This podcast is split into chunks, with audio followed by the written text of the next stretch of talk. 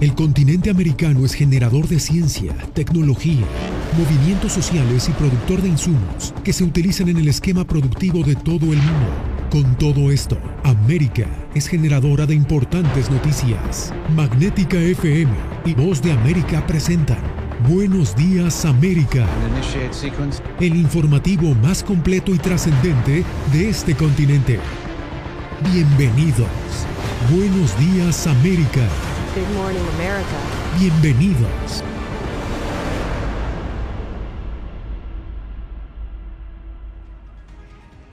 Desde Washington les doy la bienvenida a esta semana de información en el mundo al día, en busca de soluciones urgentes para contrarrestar el cambio climático y describiendo escenarios catastróficos si no se logran compromisos significativos, se reúnen hoy los líderes mundiales en Glasgow, Escocia. Justamente el presidente Joe Biden alertó a los líderes mundiales de que esta sería una década decisiva para combatir los efectos de la, de la crisis climática. Jorge Agobián nos trae trae el informe.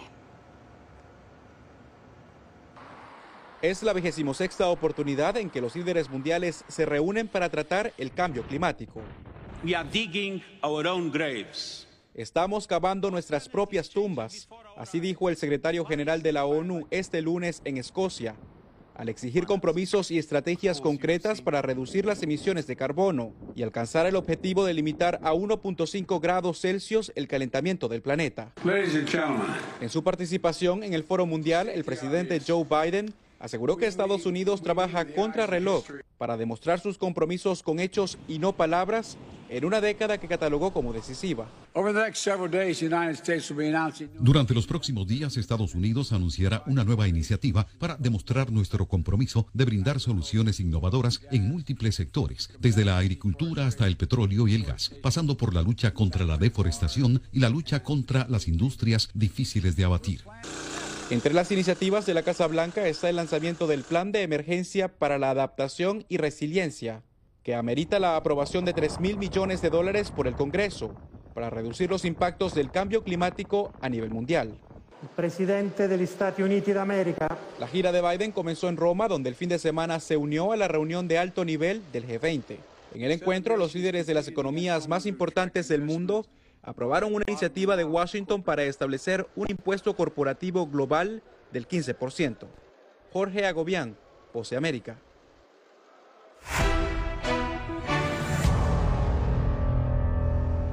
El mundo marca nuevamente un hito trágico por la pandemia.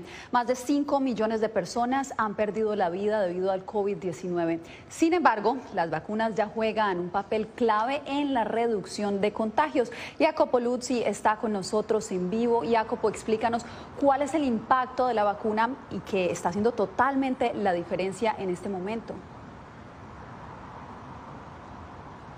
Jasmine, eh, las vacunas reducen los contagios. Sin embargo, estamos mirando que en varios lugares del mundo, algunas regiones, por ejemplo el Caribe o el este de Europa, la gente no se está vacunando ahora y entonces eh, estamos mirando un aumento de los casos y las muertes.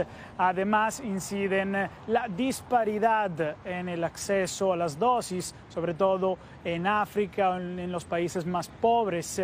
Y una cosa muy importante es la gran desinformación y el escepticismo que circula en varios países y que seguramente ah, hacen la situación más peor.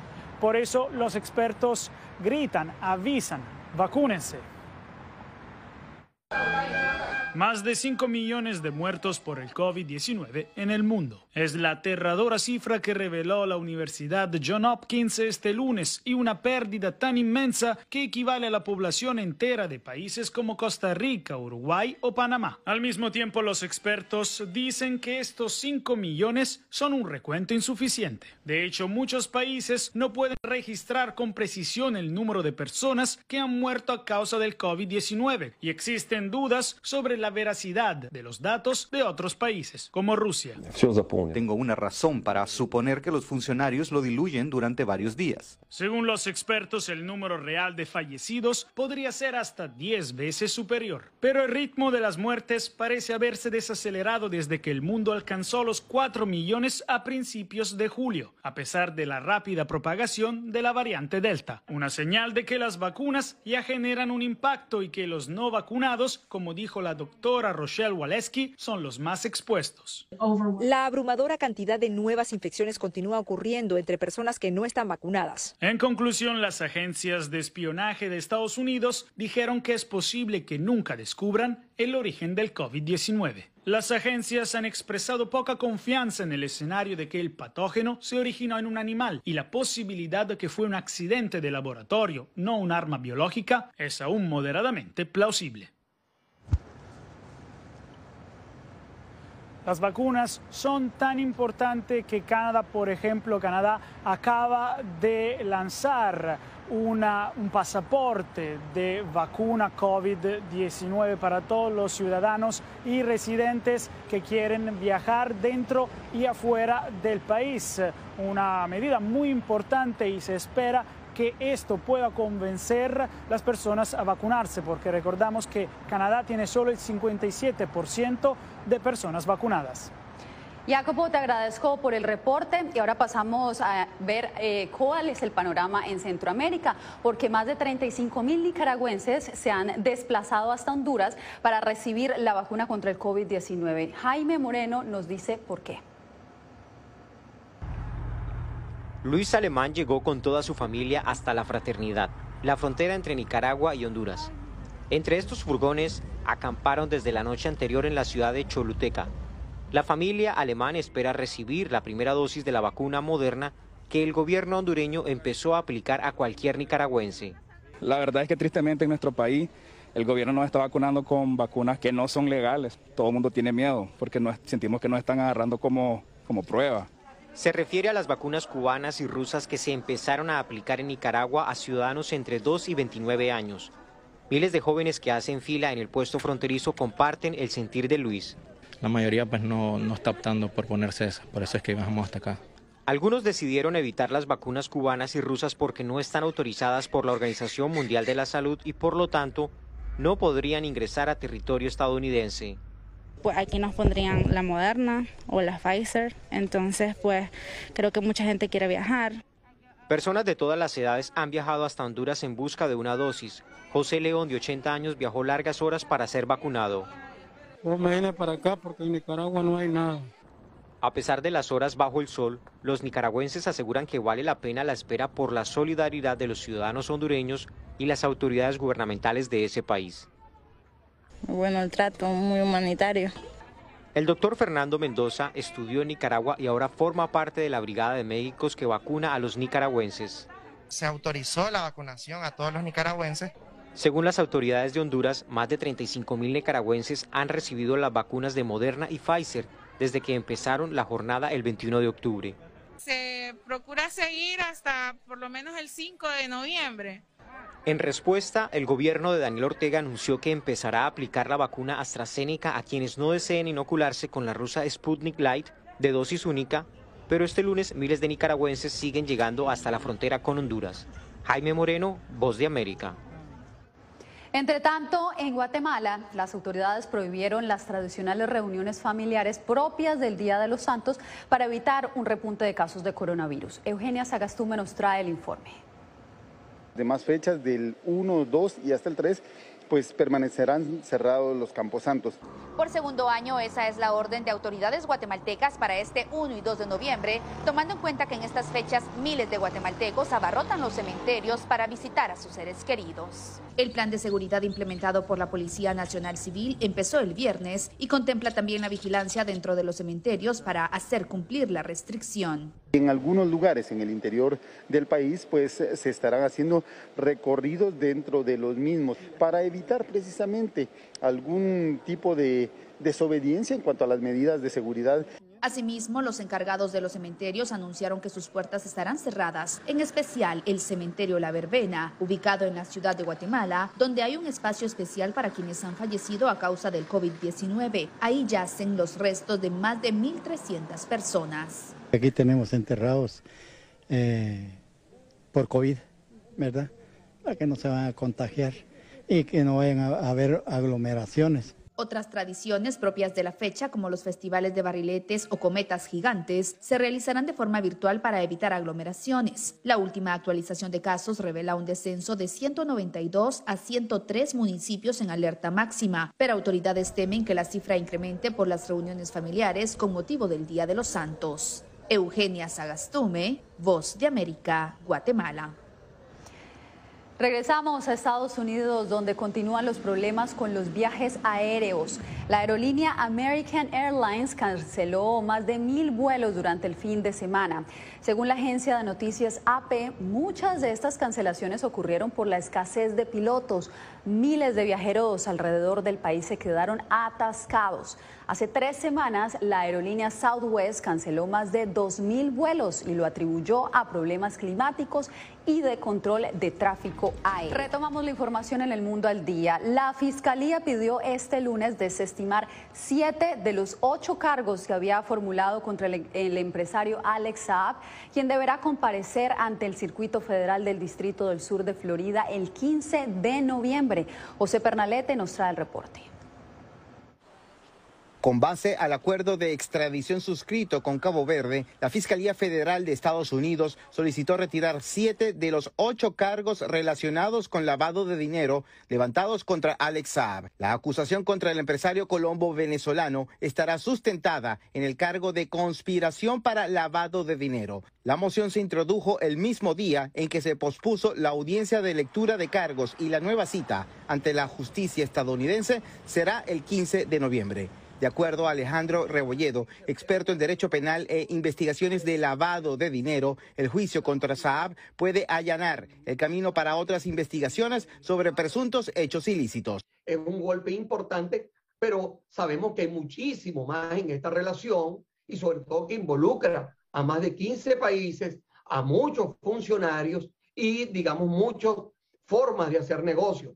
Por su parte, desde Venezuela, la extradición de Saab ha sido calificada como un secuestro. De hecho, motivó el retiro de la representación de Nicolás Maduro de la mesa de negociación formada en México con líderes de la oposición de ese país. La delegación de la República Bolivariana de Venezuela ante la mesa de diálogo y negociación instalada en la Ciudad de México repudia la ilegal operación de extracción llevada a cabo por el gobierno de Estados Unidos. José Pernalete, Voz de América, Miami. Un dólar o un dulce recibían como pago alrededor de 10 mil detenidos en un centro penitenciario del estado de Washington. Un juez falló a favor de los detenidos y ahora el proveedor de la cárcel deberá pagar una millonaria suma a los demandantes que incluyen por lo menos a 5 mil latinos. Dio Alicet Cash nos tiene los detalles. Un dólar o un dulce al día fue el pago que percibió María Sotelo durante el año y medio que estuvo detenida en el centro de detenciones de ICE en Tacoma, Washington. Como ella, alrededor de 10.000 prisioneros ganaron la demanda que presentaron contra Geo Group, el segundo proveedor de cárceles privadas en Estados Unidos. Y a ellos no les importaba si ya estábamos durmiendo, si estábamos cansados, lo único que les importaba era que sacáramos el trabajo. El abogado demandante explicó que los detenidos se veían obligados a servir, lavar ropa, platos, baños y hasta ocuparse de una peluquería en el centro penitenciario, pese a que en el estado de Washington el pago mínimo por hora es de 13 dólares. Obviamente son muchos problemas relacionados con la inmigración, la detención de inmigrantes y las condiciones bajo las cuales se retiene a los inmigrantes detenidos, pero vimos que es un tema de pago justo por trabajo justo. El fallo ordena pagar 17 millones de dólares a los afectados y el abogado espera que sea un mensaje contundente hacia los operadores de prisiones. Según la activista Nancy Flores, la violación de derechos humanos a la población carcelaria es a nivel nacional e incluso a ciudadanos estadounidenses. Vemos que esta es una táctica para poder obtener trabajo de forma gratis, ¿verdad? De robarles sus sueldos este, eh, mientras pagan su sentencia, por cualquier caso que sea. Esta demanda fue consolidada a la presentada en el 2017 por el fiscal general de Washington, por lo que se espera en los próximos días otra suma millonaria como sanción. Diva Lizette Cash, Voz de América, Washington. Y recuerde que usted puede acceder a todos los contenidos de Voz de América en nuestras diferentes plataformas digitales, vozdeamerica.com en la web y como Voz de América en Twitter, Facebook e Instagram. Quédese porque al regresar, la diáspora nicaragüense se une alrededor del mundo en protesta por las próximas elecciones en su país.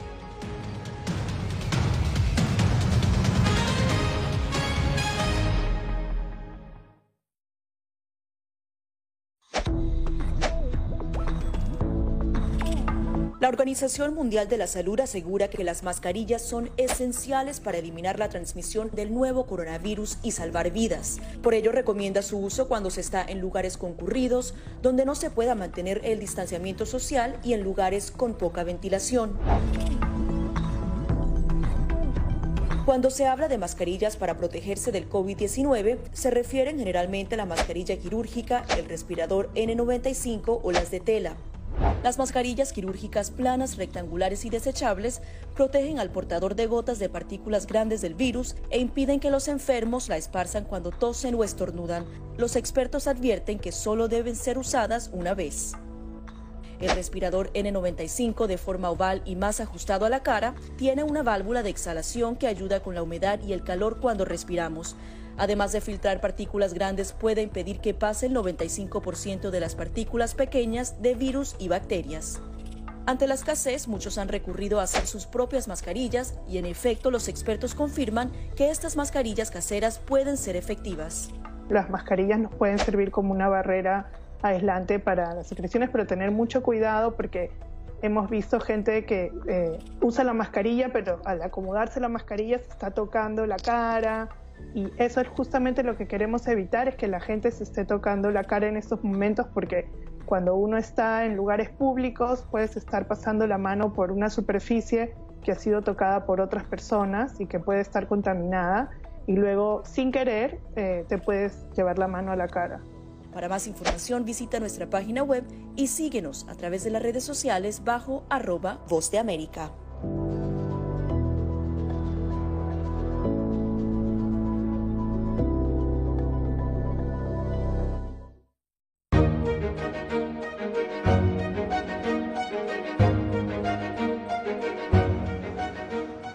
A solo días para la celebración de las elecciones presidenciales, la diáspora nicaragüense planea protestar en 30 ciudades del mundo contra las circunstancias que han rodeado estos comicios. Verónica Villafañe nos reporta cómo se organizan ellos en Los Ángeles.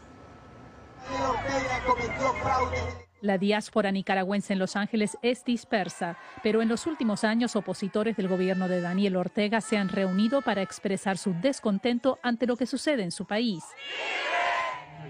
A solo días de la elección presidencial, algunos activistas están organizando una nueva acción de protesta para el 7 de noviembre. Queremos motivar al mundo que se dé cuenta de las injusticias que se están cometiendo con estas votaciones en Nicaragua, porque el pueblo no ha elegido estas votaciones, no tenemos candidatos. Esta elección, entre comillas, es falsa porque están presos la mayoría de los participantes de la oposición.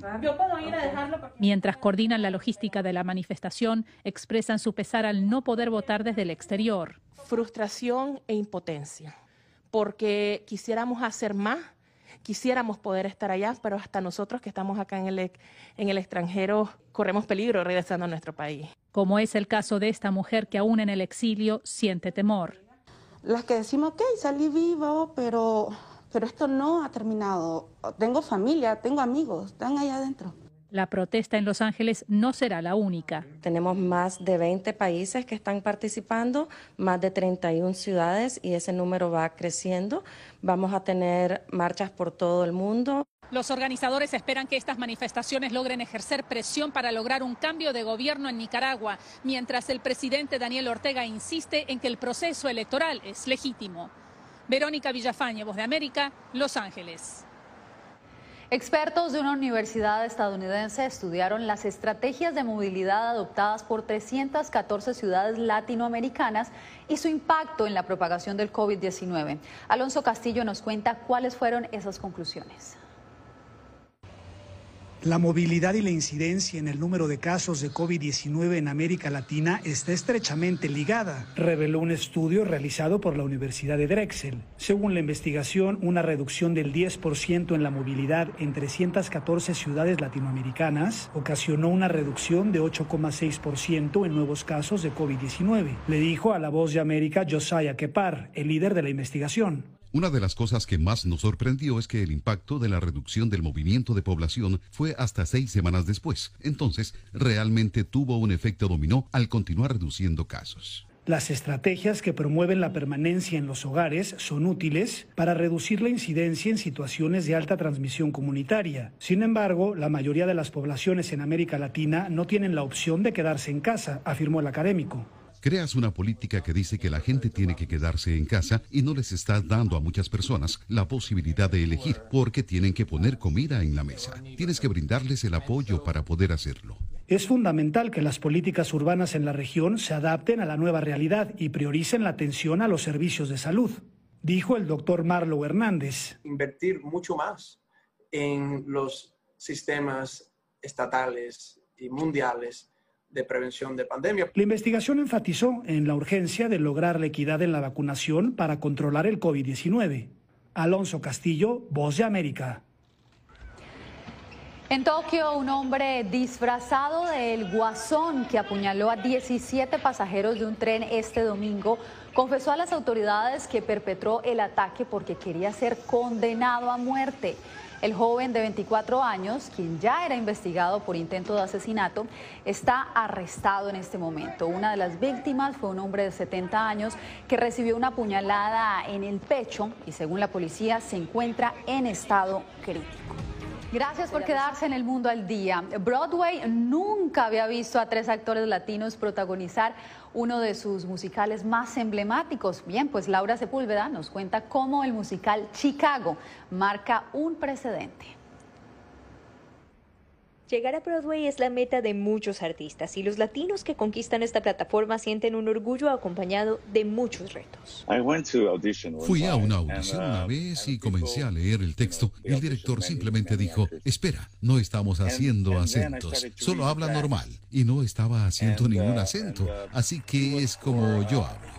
Pablo es brasileño y hoy tiene uno de los roles más reconocidos en Broadway. De jóvenes actores de Brasil y de otros países, diciendo que es muy bueno saber que es posible venir a Estados Unidos y tener un lugar en los escenarios de Broadway. El musical Chicago lleva casi 10.000 presentaciones desde que llegó a los escenarios neoyorquinos en 1979. Desde ese entonces, nunca se había visto lo que registramos hoy. Tres actores latinoamericanos tienen los papeles protagónicos. Significa algo mucho más grande que nosotros tres. Yo sueño en que sea normal, que hablen de nuestro talento, de cómo trabajamos y de lo que traemos, no solamente de nuestra cultura. Ana Villafañe, actriz de ascendencia cubano-salvadoreña, destaca que la presencia de una cultura en estos escenarios no debería ser la noticia, debería ser la norma. Para espectadores como Sandra, quien ha visto la obra ya tres veces, la participación de estos actores tiene un valor agregado. Aunque es el mismo personaje, tú puedes ver esa influencia hispana, sobre todo en su forma de, interpretar. Yo, yo sí lo sentí y me, me sentí súper orgullosa de ver. Laura Sepúlveda, Voz de América, Nueva York. Regresaron a México las celebraciones multitudinarias del Día de los Muertos. Tras la suspensión del año pasado debido a la pandemia del coronavirus, los cementerios recibieron nuevamente a miles de personas que llevaban ofrendas para rendir homenaje a sus seres queridos ya fallecidos. En Ciudad de México, por ejemplo, unas 300 mil personas llenaron el emblemático Paseo de la Reforma para disfrutar del tradicional desfile del Día de los Muertos. Y usted recuerde que puede encontrar esta y todas otras y mucha más información en nuestras plataformas digitales de La Voz de América, vozdeamerica.com. También nos puede encontrar en Twitter, en Facebook, en Instagram. Y recuerde que también puede encontrar nuestro eh, informe exclusivo Enjambre Flotante, una producción exclusiva que realizó La Voz de América para ustedes. Nuestra eh, toda información la pueden encontrar en nuestras plataformas digitales, como se los estoy diciendo, y a ustedes les agradezco por acompañarnos. Gracias por tu atención. Al momento estás enterado de lo más relevante en materia informativa en el continente americano y su relación con el resto del mundo. Esto fue Buenos Días América, una producción de Voz de América, presentado por Magnética FM